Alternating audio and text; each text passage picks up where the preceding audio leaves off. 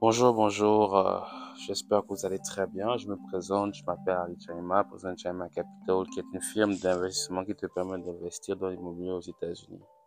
Pour toute information, allez-y sur chaimacapital.com ou envoie-nous un email à contact.chaimacapital.com. Pourquoi on parle d'investissement? On parle d'investissement parce que l'investissement te permet de préparer ta retraite, euh, préparer le futur de tes enfants et aussi ton futur à toi. Aujourd'hui, je suis avec un invité très spécial, Sanji, qui va faire sa présentation. Bonjour, bonjour. Comment vous allez? Vous me connaissez déjà euh, de Effet Chocolat, mon podcast en tant que G100. Ça fait un bon bout de temps que j'ai plus réagi, mais là, nous sommes de retour en force, en force, en force, en force. Donc, euh, j'ai décidé de faire euh, un nouveau format euh, où je vais marcher dans la rue, parler avec des gens sur différents sujets et avoir une conversation relaxe. Et pourquoi pas apprendre, apprendre des, des, des, des, histoires des autres et, et pourquoi pas appliquer les conseils. Aujourd'hui, nous allons parler de, de relationship goals. Vous voyez, on est jeune, on veut fonder une famille, mais souvent on ne sait pas comment procéder à ça. Donc on va parler des différentes erreurs que l'on fait dans une relation lorsque l'on cherche un partenaire ou lorsqu'on a un enfant, etc., etc. Donc je vais d'abord laisser le, floor euh, à Sanji et je vais poser la question à Sanji. Qu'est-ce que, quelles sont les différentes erreurs que les filles font dans une relation avant d'être dans une relation? Ou euh, je veux dire, je, je vais te demander en fait comment faire pour sécuriser une bonne relation? Pour sécuriser une bonne relation. Une bonne relation, oui. Parce que j'ai remarqué qu'il y, y a certaines filles, euh, elles sont en relation, mais elles ne sont pas contentes ou elles se rendent compte que la relation n'était pas une bonne relation pour elles. Quels sont les conseils que tu peux donner pour trouver la bonne personne et les erreurs à éviter? Déjà, la relation, beaucoup de jeunes d'aujourd'hui, beaucoup de jeunes d'aujourd'hui, nous, on va selon nos sentiments. On prend l'amour comme un sentiment. Bon, je suis célibataire, tu es célibataire, je me sens seule, il se sent seul, on se met ensemble. Et c'est là où l'erreur commence. Parce que tout le monde sait que les sentiments, c'est changeant. Un jour, on est content, le lendemain, on n'est plus content, et puis nous sommes euh, agités, et puis nous sommes plus. Donc, c'est changeant. Donc, déjà, baser sa relation juste sur un moment qui est tellement changeable, je dirais, ça, ça ne va pas marcher. Parce que on voit souvent des couples après deux semaines, on se rend compte, on n'aime pas, même pas la personne, on n'a aucun centre d'intérêt en commun, on, ne se comprend même pas, on n'a pas le même objectif dans la vie. Donc, euh, c'est un peu ça, quoi. Déjà, la première erreur, c'est de se baser juste sur le superflu, ce qui est le sentiment. Ok, ok. Ouais, et moi je dirais euh, de mon côté que j'ai l'impression que les intentions dans, le- dans lesquelles l'on choisit d'être en relation n'est pas en accordance avec ce que l'on veut réellement. Parce que lorsque j'ai remarqué qu'il y a beaucoup de personnes qui veulent, être- qui veulent être en relation parce que euh, elles se sentent seules, Oui. parce qu'elles ont besoin de quelqu'un qui puisse euh, leur donner de l'argent, Par exemple, euh, ou bien parce que euh, elles voient le- leur ami euh, être en relation, donc elle aussi elle doit être en relation. Et, et pour toi, quelle est la quelle est la bonne intention pour entrer dans une relation? Est-ce que tu penses que tu dois vouloir à long terme être marié? Ton intention c'est d'être marié, d'avoir un long terme, une relation à long terme? C'est- c'est c'est l'in- c'est l'intention que tu dois avoir ou tu dois juste essayer et voir ce que ça va donner? Déjà, le mariage, c'est une étape. Déjà, le mariage, c'est une étape, c'est pas la finalité. On ne se met pas en couple juste pour être marié, tu vois. Ça, c'est une étape. Je dirais même ça, c'est le début de la relation. Parce qu'une fois que euh, devant les parents, devant l'État, devant Dieu, devant toutes ces personnes. Déjà, une fois que vous vous êtes dit, je veux, oui, je le veux, oui, je le veux, c'est là où le, le vrai mariage, c'est là où la vraie relation commence. Parce que maintenant, tu es pratiquement lié à une personne à vie. Tu vois un peu, tu es, tu es lié à quelqu'un. Et puis, euh, le goal final, personnellement, d'après moi, c'est de construire ensemble. De construire, pas seulement des maisons, bien évidemment, de construire une famille, de construire euh, vos, vos, vos rêves que vous avez, de construire euh, des orphelinats, juste de construire ensemble, construire dans tous les domaines, construire de toute manière. C'est ça le goal du mariage pour moi. Avoir un partenaire qui a la même vision que toi et vous avancez dans un même but. Merci. Tu, tu, tu avais dit une fois qu'il y a souvent il y a une erreur que les jeunes couples font, c'est qu'ils sont en compétition dans leur couple. Est-ce que tu peux un peu euh, expliquer ce que tu voulais dire par là? Oui, j'ai remarqué que beaucoup, parce que nous, nous voyons des couples tous les jours, à l'école, dans nos familles, à l'église, nous voyons les couples tous les jours. Et puis en grandissant, j'ai juste remarqué qu'il y a d'autres gens, au lieu d'être là l'un pour l'autre, ils sont là pour... Ils sont en compétition. Un s'achète une voiture, et puis quelques semaines après, le partenaire s'achète une voiture. C'est mon argent, mon argent. Quand un accomplit quelque chose, l'autre n'est pas content. Et vice-versa. Quand un a un nouveau boulot, l'autre regarde de manière... euh, bref, euh, voilà. Donc, euh, j'ai remarqué que beaucoup de couples sont en compétition. Ils se comparent. Tu vois, au lieu d'être content pour l'autre, parce que même la Bible dit que quand vous vous mariez, vous devenez une personne. Ce qui fait mal à ton partenaire devrait te faire mal. Ce qui réjouit ton partenaire devait également te réjouir, devait, devrait te rendre heureux. Mais comment quelque chose qui rend heureux ton partenaire, tu es là maintenant, tu es rageux ou tu es, fâché, ça n'a aucun sens. Ça vraiment, c'est c'est c'est c'est c'est un non-non. Comme on dit ici, it's a no-no. Non, dans, cette, dans, dans, dans, dans, cette même euh, perspective, donc tu diras quoi? Qu'un partenaire qui n'a pas l'esprit d'équipe, qui a grandi égoïste, avare, il ferait un mauvais partenaire si il est en relation? Oui, parce qu'à long terme, à long terme, un va se fatiguer. À long terme, un va se fatiguer et puis euh, ça va finir en divorce. Parce que combien, combien de... Même en compétition, même au football, quand il y a deux équipes l'une contre l'autre, il y a une équipe qui perd, une équipe qui gagne. Ouais. L'équipe qui perd, elle fait quoi? Elle rentre à la maison, n'est-ce pas? La même chose dans une relation. Le partenaire qui, qui est toujours là en train de supporter tes caprices, tes jalousies, à un moment, il va plier bagage et partir.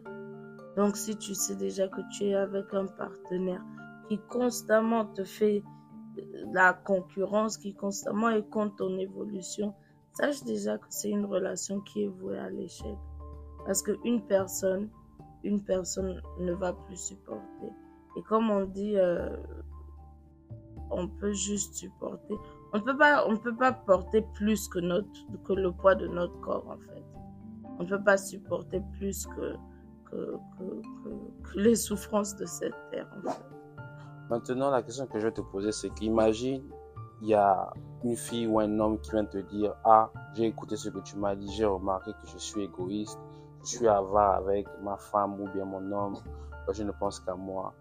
Qu'est-ce que tu peux me conseiller pour changer cette attitude-là? Quel genre de conseil tu peux me dire Je sais que tu n'es pas thérapeute, mais quel conseil tu peux m'aider en général pour adopter cet esprit d'équipe Déjà, la personne devrait, euh, comme tu as dit, si la personne reconnaît déjà qu'elle a un comportement qui n'est pas bien, qui est négatif, c'est déjà très bien.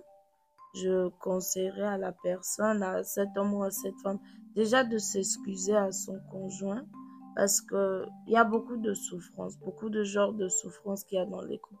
il n'y a pas juste la souffrance physique, oh mon mari, mon, ma femme me frappe, mais il y a aussi également une souffrance émotionnelle. Tu vois, donc mentalement, ça ne va pas, on te parle mal, on t'insulte. Déjà, je vais dire à cette personne, je suis d'abord très fière de toi. Tu as voulu changer, tu as voulu euh, faire les choses bien dans ta relation. Déjà, excuse-toi chez ton partenaire. Prenez le temps, asseyez-vous, excuse-toi. Voilà, j'ai remarqué que je t'ai traité d'une très mauvaise manière. Excuse-moi et je suis prête à changer.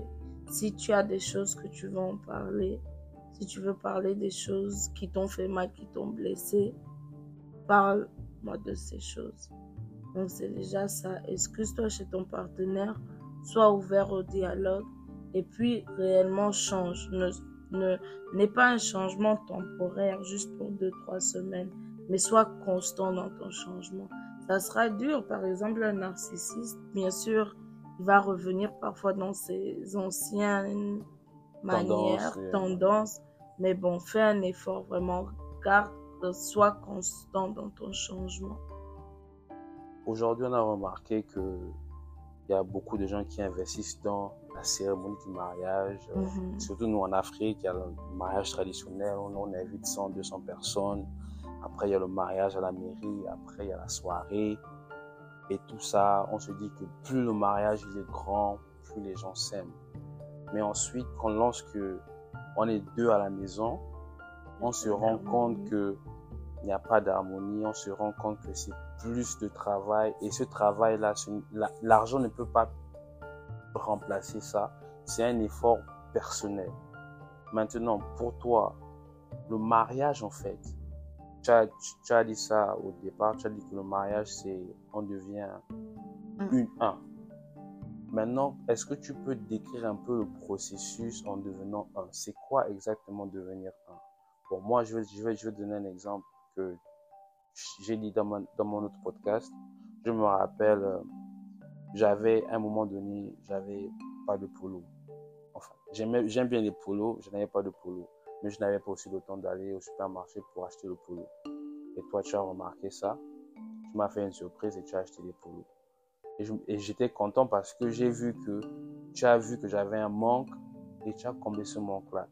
Et mhm. ça m'a vraiment mis en ça m'a vraiment fait comprendre ce que c'est être un. C'est-à-dire que ton manque, si je vois que tu as un manque, je le comble sans que je puisse me dire, elle doit connaître qu'il y a, qu'il y a ce qui manque.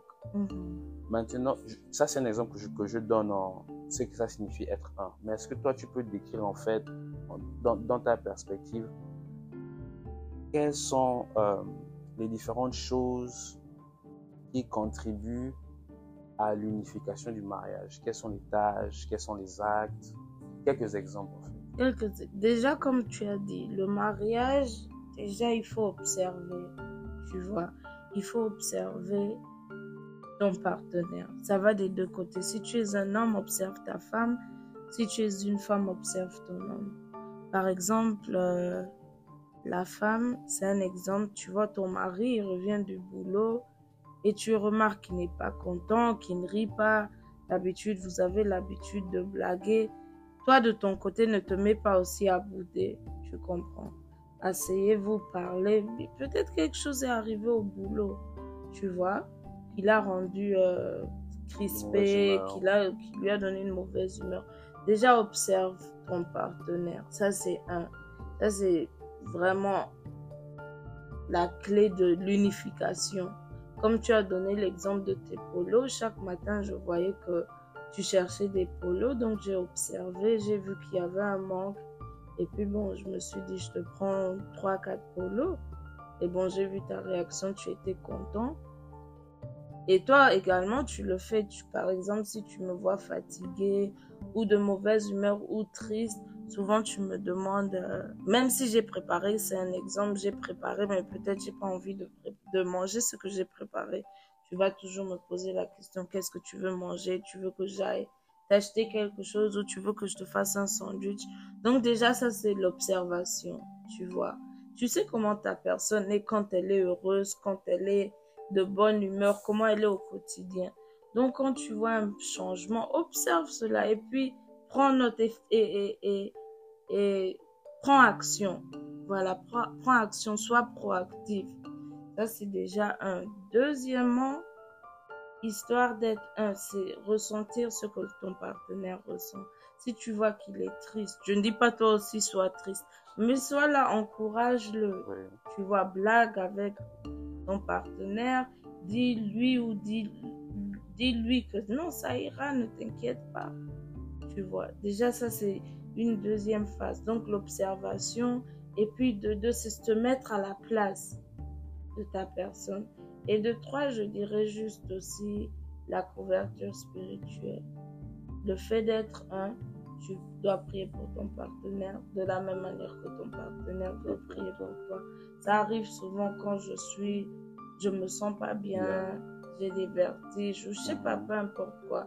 Tu as toujours cette tendance de prier pour moi. Et 99% du temps, je me sens toujours mieux après, après tes prières. Et la même chose avec toi, quand je vois que tu te sens pas bien physiquement, j'ai aussi cette habitude de prier pour toi. Et ça, ça vous rend juste plus proche. Et puis, au lieu de, je sais pas, appeler ton oncle ou ta tante ou un docteur, tu vas directement te tourner vers ton partenaire parce que tu sais que cette personne, comme on dit en anglais, she has my back. Donc, cette personne a mon intérêt. Cette personne, c'est moi. Cette personne veut que je sois au top pour qu'elle soit au top. Parce que comment être dans une relation saine si... Comment conduire une voiture si trois roues ne marchent pas et une seule roue marche? Tu vois, toutes les quatre roues doivent être pompées. Même chose dans le mariage. L'homme et la femme doivent, doivent être sûrs que l'un va bien et que l'autre va bien. Maintenant, euh, je voudrais aborder le, le, le le thème de la communication. J'ai remarqué qu'il y a certains couples, ils ont peur de se partager certaines choses. Tu penses que cette peur est due à quoi? Du fait que euh, ils ont peur que s'ils disent certaines choses, leur partenaire va, partir, ou en fait euh, ils ont créé une image et ils ont peur de révéler leur vraie personnalité. Que penses-tu de comment faire pour améliorer la communication entre un couple. Je dis ça, il y a par exemple des problèmes dans le couple, à la place de parler euh, à, celui qui est la cause du problème, on va parler euh, au frère, à, la soeur, à la soeur de l'église, à la mère, mais on a cette peur de parler de ce problème-là au partenaire Parce que c'est le partenaire qui est la cause de ce problème. Tu penses que c'est dû à quoi? Et quels sont les, les remédies C'est quoi les solutions pour pouvoir avoir une communication ouverte? Déjà, de un, marie ton ami. Tu vois un peu. Déjà, de un, marie ton ami. Parce que toi et moi, on a une amitié de... On était amis pratiquement dix ans avant de, de se mettre en couple. Parce que quand tu, es, tu parles à ton ami, vous vous dites tout. plus ouvert. On est ouvert. Nous, en fait, nous, on se dit tout. On blague, on est sérieux, on parle de politique, on parle de finances, on parle de Barbie, on parle de nourriture, on parle des chiens, des chats. En fait, déjà, quand tu maries ton ami, il n'y a pas ce blocage-là de toujours vouloir paraître euh, diplomatique, parfait. Déjà ça. Et puis, je, dans le cas où tu n'es pas avec ton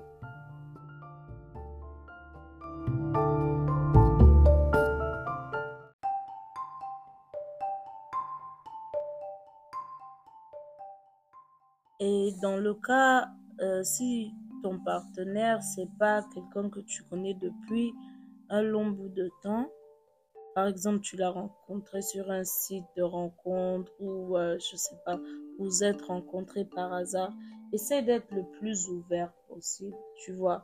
N'essaye pas de créer cette personne de toi trop parfaite, là, tu vois. Toi, tu, tu blagues pas trop. Toi, tu, tu, tu, tu, tu glisses pas trop, non. Essaye d'être le plus ouvert possible. Parce normal, que yeah. essaye d'être normal, essaye d'être naturel parce que tu vas voir que plus c'est ça, je, je t'assure que pouvoir parler à ton partenaire J'irai même très loin. Tu n'auras même plus besoin d'amis. Ben, on a toujours besoin d'amis, mais tu n'auras, tu vois, comme au lycée, tu veux être entouré d'amis, meilleurs amis, ceci, 5, 7 amis. Si vraiment ta relation, dans ta relation, tu peux communiquer ouvertement, tu, tu, tu auras un meilleur ami 24 heures sur 24. Vous allez vraiment rigoler. Les gens peuvent même vous dire que, mais vous, vous parlez de quoi? Vous parlez tout le temps, vous parlez de quoi? Donc c'est vraiment ça. Essaye d'être le plus ouvert possible. N'essaye pas de créer cette façade. N'essaye pas de, de, de, de, vouloir être parfait. Non. Non, sois juste ouverte et tu vas voir que la communication sera, sera tellement bien, tellement organique. Et j'ajouterais que c'est c'est vraiment important parce que vous allez remarquer qu'il y a certains couples, s'ils ne sortent pas, s'ils ne font pas quelque chose en dehors de la maison, ils s'ennuient les deux à la maison. S'ils si, si n'ont pas des enfants ou euh, des gens autour d'eux, ils s'ennuient. Le couple est fait pour que vous puissiez être à deux. Vous puissiez passer du bon temps à deux. Que ce soit si vous êtes à la maison, si vous êtes au restaurant, ne cherchez pas toujours à vous distraire autre part parce que vous n'avez rien à vous dire. Si mm. c'est le cas, c'est qu'il y a un problème de communication ou il y a un problème d'identité où vous ne savez pas en fait qui vous êtes et à cause de ça, la communication ne passe pas. C'est vrai. J'ai remarqué qu'il y a des couples, s'ils ne sortent pas, ils, sont mal à l'aise en fait. Ils doivent sortir. Si, chaque samedi ils ne sont pas dehors ou euh, avec des amis, ça ne va pas, quoi. Ils sont assis là, ils n'ont rien à se dire. Et, puis, euh, et là, même, c'est une indice pour, pour, pour, pour mettre à l'oreille que, ah, est-ce que je suis rentré dans cette relation-là juste pour pouvoir me divertir, pour pouvoir aller, aller au restaurant manger, ou est-ce que je suis dans cette relation pour cette personne? Parce que j'apprécie être avec la personne en question. C'est vraiment un point à, à réfléchir. Maintenant, je voudrais parler avec toi de cet aspect-là qui amène beaucoup de confusion lorsqu'on dit pour le meilleur et pour le pire. Moi, je considère que la vie, il y a des hauts, il y a des bas. Comme on dit, Dieu euh, l'homme propose, Dieu dispose. Ce qui n'est pas biblique. Hein? Donc, ça veut, ça veut dire qu'il y a des moments où vous serez en haut, financièrement, émotionnellement, tout ce, que tu veux. Il y a des moments où vous serez en bas et ça fait partie de la vie. Mais pour toi, c'est quoi pour le meilleur, pour le pire? Parce qu'il y a certains qui disent que mon, mon mari me frappe ou bien ma femme me frappe. On est dans le mariage, c'est pour le meilleur, c'est pour le pire. Est-ce que tu peux identifier c'est quoi le meilleur et pour le pire? C'est quoi le meilleur et le pire en fait? Dans une relation Waouh, c'est quoi le meilleur et c'est quoi le pire? Déjà, je dirais que c'est culturel. Tu vois, oui, oui, c'est vrai. Il y a des différences parce que, disons, une femme de l'Occident, une femme européenne, elle ne va pas rester là et puis tu la frappes. Hein. Ça, c'est son pire. Prochaine chose, elle est là, elle, elle, prend, elle est là, elle, divorce, elle part. Et puis, euh, chez nous en Afrique, moi-même, je suis africaine, une femme supporte un peu beaucoup plus, tu vois. Elle va supporter, elle sera un pas tout le temps, la plupart, certaines, disons certaines femmes vont supporter, par exemple, les infidélités de leurs hommes, tu vois, et c'est ça, c'est ça leur pire. Donc déjà, la définition de pire, d'autres, c'est des maladies aussi, tu vois. Oui, j'ai vu. D'autres, c'est des maladies. Il y a des gens, euh, ils ont le cancer, leur partenaire supporte pas, et puis ils partent, tu vois. D'autres, le pire, c'est les finances. Un perd le boulot, ah, moi, je supporte pas, je peux plus payer les factures pour nous deux. Donc, déjà, le pire, ça, ça, ça peut tout être.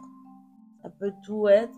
Et puis, le meilleur, ben, le meilleur, c'est le bonheur, c'est le chocolat, les, bons moments. Donc, euh, pour moi, le pire, ben, j'ai pas encore vraiment expérimenté le pire. Dieu que Dieu nous en préserve, vraiment. Mais, est-ce que c'est euh, euh, c'est réaliste de rentrer dans le mariage et penser que tout sera meilleur? Hmm. Que vous, que, que, parce que souvent, on a cette vision du mariage que oui, on va se marier, on n'aura pas de problème financier, problème, tout sera bien. En fait, est-ce que c'est réaliste de penser comme ça? Je vais choquer beaucoup de gens, mais moi je pense que oui. Parce qu'encore une fois, si on fait référence à la Bible, la Bible n'a jamais dit que le mariage serait dur. La Bible parle de l'accouchement qui est dur. La Bible parle que, bien évidemment, la En fait, Bible dit que... là, tu dis que là, c'est que on ne, on ne, les partenaires ne rendent pas la vie de chacun dure, en fait. Oui. C'est dans le sens Je ne parle pas des... de la vie, ce que la vie, en fait, est. Parce que la vie, en général, souvent, tu passes par des moments difficiles. des tribulations. Tribulation. Oui, la Bible parle que vous allez traverser des tribulations, vous allez être attaqué, ce genre de choses. Ouais. Oui, ça ne manque pas.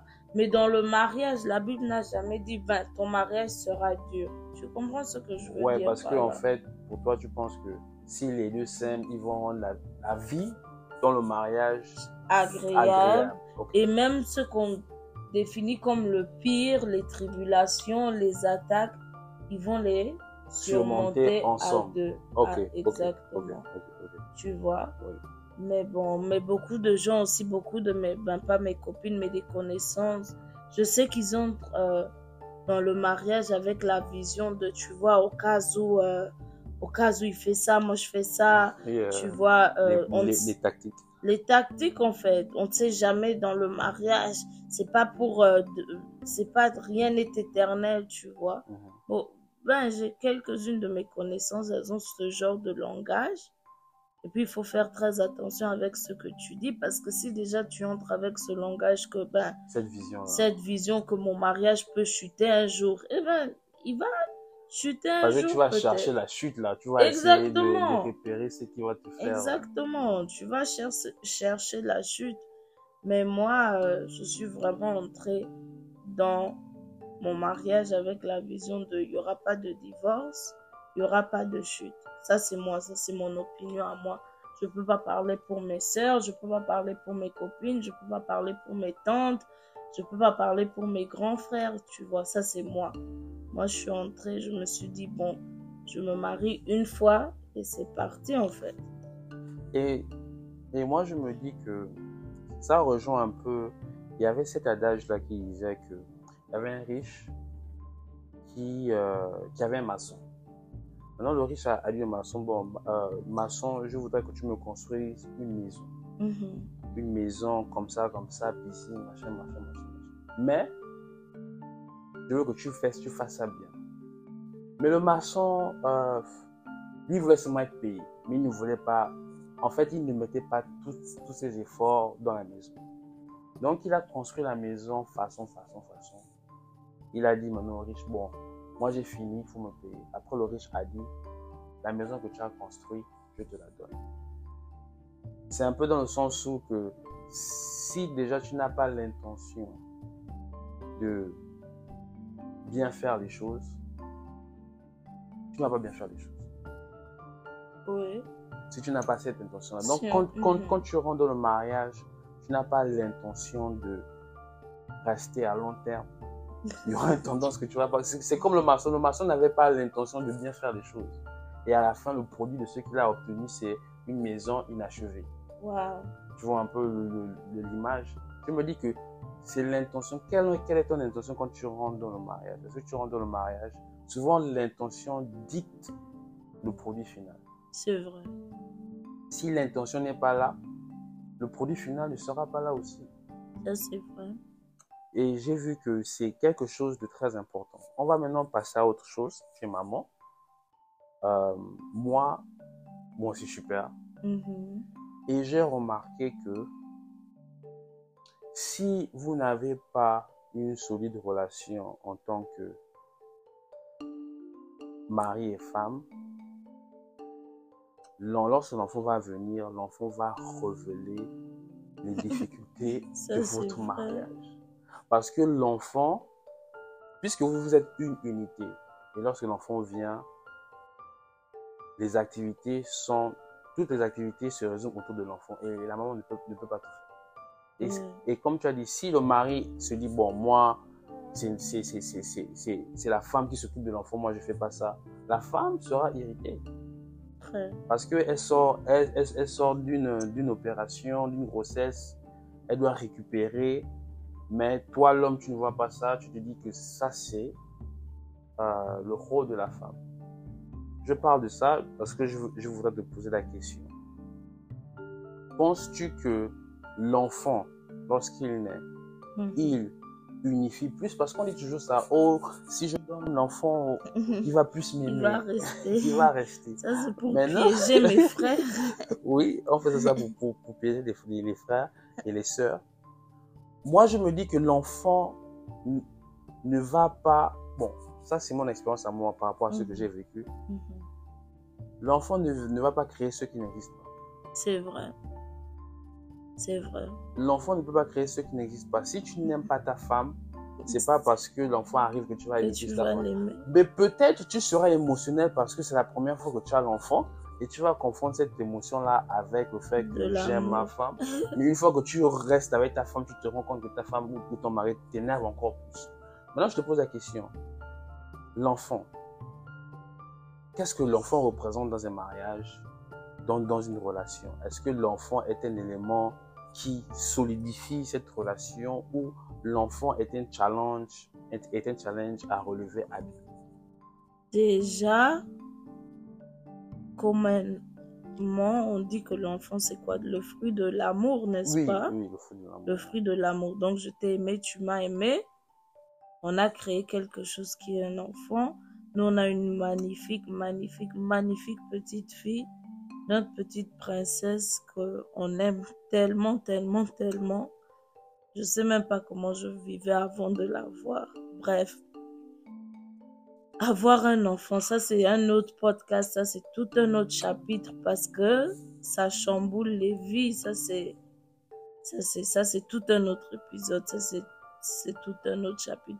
Mais comment est-ce que notre enfant, je parle par rapport à notre couple, hein, Mhm. comment est-ce que notre enfant a changé notre couple?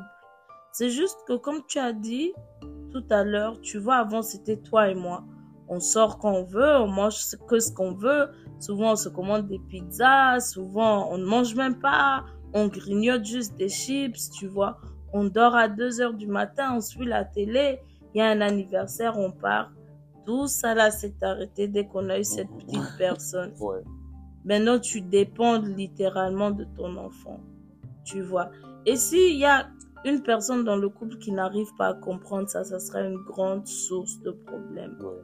Tu vois. Et comme tu as dit tout à l'heure, c'est votre responsabilité à vous deux. C'est pas maman doit faire ça.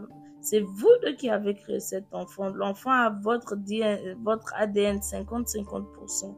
Tu vois. Donc, vous deux, vous avez un moment, je travaillais de manière, euh, je travaillais, mais pas toute la semaine.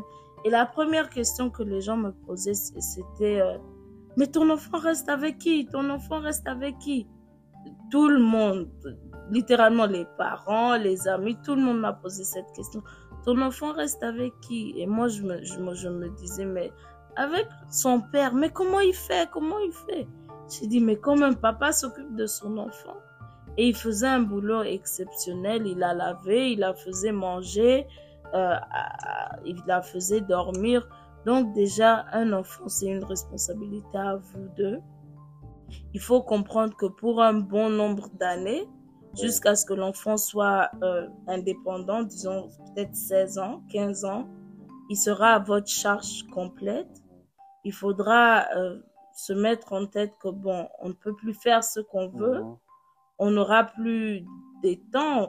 Et c'est ce que j'ai dit tout à l'heure. Si vous n'avez pas un, un dénominateur commun, si vous ne voulez pas construire ensemble, l'enfant va révéler les- vos vraies couleurs. Que, ah, il y avait même rien qui nous unissait. Tu vois un peu? Et ça va aussi créer d'autres gens se séparent après avoir eu un enfant parce que c'est trop. L'autre personne est fatiguée, l'autre veut pas s'occuper de l'enfant. Et tu vois là où c'est très important d'être un, n'est-ce pas? Très important d'être un. Parce que même toi, quand tu rentres du boulot, malgré que tu es fatigué, tu vas changer les couches, tu vas jouer avec la petite. Donc, vraiment, un couple doit comprendre que un enfant, c'est bien beau d'avoir un enfant, mais c'est une grande responsabilité partagée. C'est bien quand on me dit oui, elle est jolie, elle fait bien les photos, mais souvent elle pleure, souvent elle ne veut pas manger, souvent Oui, il y a, il y a tellement beaucoup de choses. Et j'ai aussi remarqué une chose. souvent les couples ne s'adaptent pas à leur transition de père-mère. Parce que je vois, Mhm. il y a des pères comme il y a des mères, ils ont un enfant, mais ils veulent vivre Toujours la vie la comme si il- jeunesses. des jeunesses où euh, tu sors à 22h, tu reviens à 3h. La vie du showbiz. où tu sors tout le temps, où la mère dit, j'ai même vu des, des mères qui disent que non, euh, moi je veux reprendre ma vie d'avant. Mhm. Mais ta vie d'aujourd'hui, fini. euh, c'est- une transition grandie. Mhm. Comme on dit dans la Bible que quand j'étais petit, je pensais comme un petit, quand j'étais grand, quand je suis devenu grand, j'ai pensé comme un grand. Lorsque tu deviens parent, comme un parent, tu ne penses plus comme quelqu'un qui Mhm. n'a pas d'enfant. Voilà. Et je pense que il faut c'est lorsque tu acceptes le fait d'être parent parce que tu dois accepter ça. On ne peut pas te forcer. Même ton enfant ne peut pas te forcer d'être son père. Mhm. Tu dois accepter volontairement et te dire que je suis père, j'ai des responsabilités et c'est à moi de répondre à ces responsabilités-là. Parce que tu peux ne pas répondre aux responsabilités-là, mais à la fin, c'est toi qui vas payer lorsque l'enfant va grandir et l'enfant ne va même pas passer du temps avec toi. Et c'est ce que j'ai remarqué, c'est que moi, quand j'ai grandi, je ne voulais plus passer du temps avec mes parents. Mais je me rappelle, quand j'étais petit, je voulais passer du temps avec mes parents. Et c'est c'est une réalité que lorsque vous avez des enfants, les enfants veulent passer du temps avec vous. Et je sais qu'avec le travail, la vie, le stress, Mhm. c'est très difficile de trouver du temps, mais c'est important parce que un jour, quand vous, quand vous aurez 60 ans, 70 ans, euh, la seule chose que vous aurez avec vos enfants, ce sont les, les on, on, on, on dit en anglais les, les memories, les souvenirs. Et l'enfant, lorsqu'il sera un adulte, il va se rappeler des souvenirs. Oui. Et Les moments passés avec Oui. ses parents. Et ce sont ces souvenirs qui, qui vont le rattacher à vous. Mais s'il n'a pas de souvenirs, il n'aura pas de, de En fait, il va seulement vous, vous voir comme quelqu'un qui a grandi, qui a, qui a grandi avec lui. Maintenant, il doit juste envoyer de l'argent de temps en temps. Pour... Mais il n'y a pas cette communication, il n'y a pas ce, il n'y a, pas ce, cette, cette- cette connexion personnelle en fait, parce qu'il n'y a pas Mhm. eu de souvenirs, il n'y a pas eu des émotions derrière ces souvenirs-là. Tout simplement parce que lorsque on était jeune, on a eu des enfants, on n'a pas eu, eu le temps de passer du temps avec, l'enfant. Pas seulement quand il est bébé, pas seulement quand il a 10 ans, pas seulement quand il a 15 ans, mais sur toute une vie. C'est ce que je pense.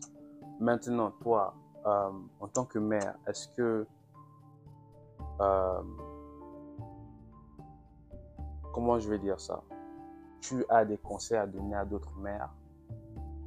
Par rapport aux difficultés, par rapport euh, à ta joie Quels conseils tu as donné à ces mères qui sont mariées, à ces mères qui n'ont pas de, qui sont single, à ces mères qui, euh, qui passent par la dépression avec leurs enfants Qu'est-ce que tu as à leur dire? Quels sont les conseils? Et on va finir par Donc, comme mot de la fin, je dirais que être maman, c'est une bénédiction. Être maman, pas juste si tu as accouché, mais également si tu as adopté un enfant ou si tu gardes l'enfant de quelqu'un.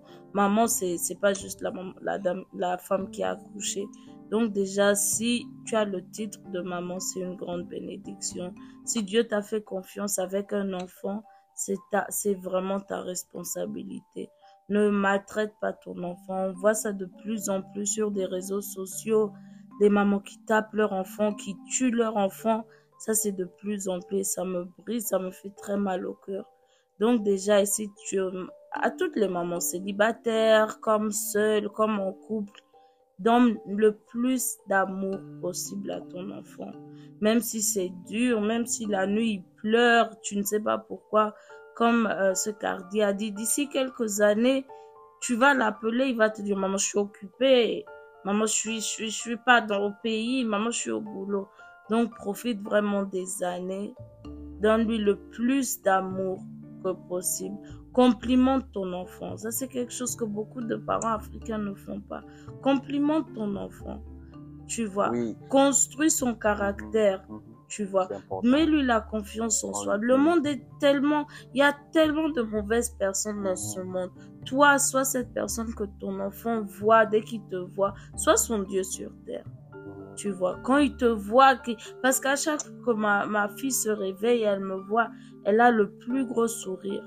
Et je veux pas juste ça en tant que bébé, je veux ça jusqu'à ce qu'elle ait, je sais pas, 60 ans, 50 ans. Sois l'ami, on dit souvent le parent, je suis pas ton ami. Non, sois l'ami de ton enfant, sois le professeur de ton enfant, sois le Dieu de ton enfant. Sois le coach. Sois le coach, enseigne-le avec amour, corrige-le également avec amour, accompagne-le. Parce que nous, les parents, ne sommes pas éternels. un moment, on va partir. Mais juste que ton enfant puisse dire que, ah, ma maman, mon papa était là pour moi, il m'a tenu la main. Et c'est ça. C'est un peu ça. Je suis avec la petite qui s'est aussi réveillée. Donc, comme mot de la fin, c'est ça. Donne le plus d'amour possible à ton enfant. Même si c'est dur. Ok, moi, pour le mot de la fin, je dirais que euh, comme elle a dit, euh, de ce monde-là, votre enfant ne trouvera pas la confiance dans le monde. Le monde est, là pour détruire, mhm. pour démoraliser, etc., etc. La confiance que votre enfant aura dans sa vie sera construite à la maison.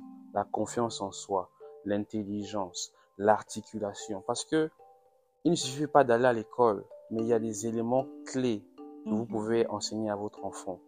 Euh, la logique, parler avec, avec votre enfant, challenger votre enfant à réfléchir, donner la voix à votre enfant parce qu'il y a beaucoup, surtout dans notre communauté africaine, l'enfant ne doit rien dire. Comment voulez-vous qu'un enfant réfléchisse lorsqu'il a 18 ans, lorsque à 15 ans, 16 ans, il, il n'a pas droit à la parole? À s'exprimer. Il ne peut pas s'exprimer, il ne peut pas exercer sa, euh, euh, euh, sa logique avec vous parce que c'est vous qui êtes le Dieu. Le Dieu, ce n'est pas seulement là pour commander, châtier. Le Dieu, c'est pour donner. Quand moi je priais, je demande à Dieu l'intelligence, la sagesse et de me guider. Vous êtes là pour donner à vos enfants l'intelligence, la sagesse et le guider. L'aider à s'exprimer. Nous, on a un problème en Afrique on ne sait pas s'exprimer, on ne sait pas articuler nos idées sans s'énerver, on ne sait pas articuler nos émotions sans, euh, sans que on soit critiqué. Oui, tu es un homme. Non, on est humain. Chaque humain sur cette terre a des idées et des émotions. Et le premier endroit où, les, où ces idées, ces émotions doivent être exprimées, c'est à la maison. Et c'est à nous de corriger les idées, les émotions que nos enfants ont pour que lorsqu'ils quittent la maison, ils deviennent des adultes incroyables, superbes et que l'on puisse être fiers d'eux. Parce que la vérité, c'est quoi? Lorsque votre enfant devient un adulte, il échoue, quelque part, ce sera de notre faute. Allez, merci. On va se revoir la semaine prochaine et on va parler de beaucoup d'autres choses. Allez, à toutes. See you soon.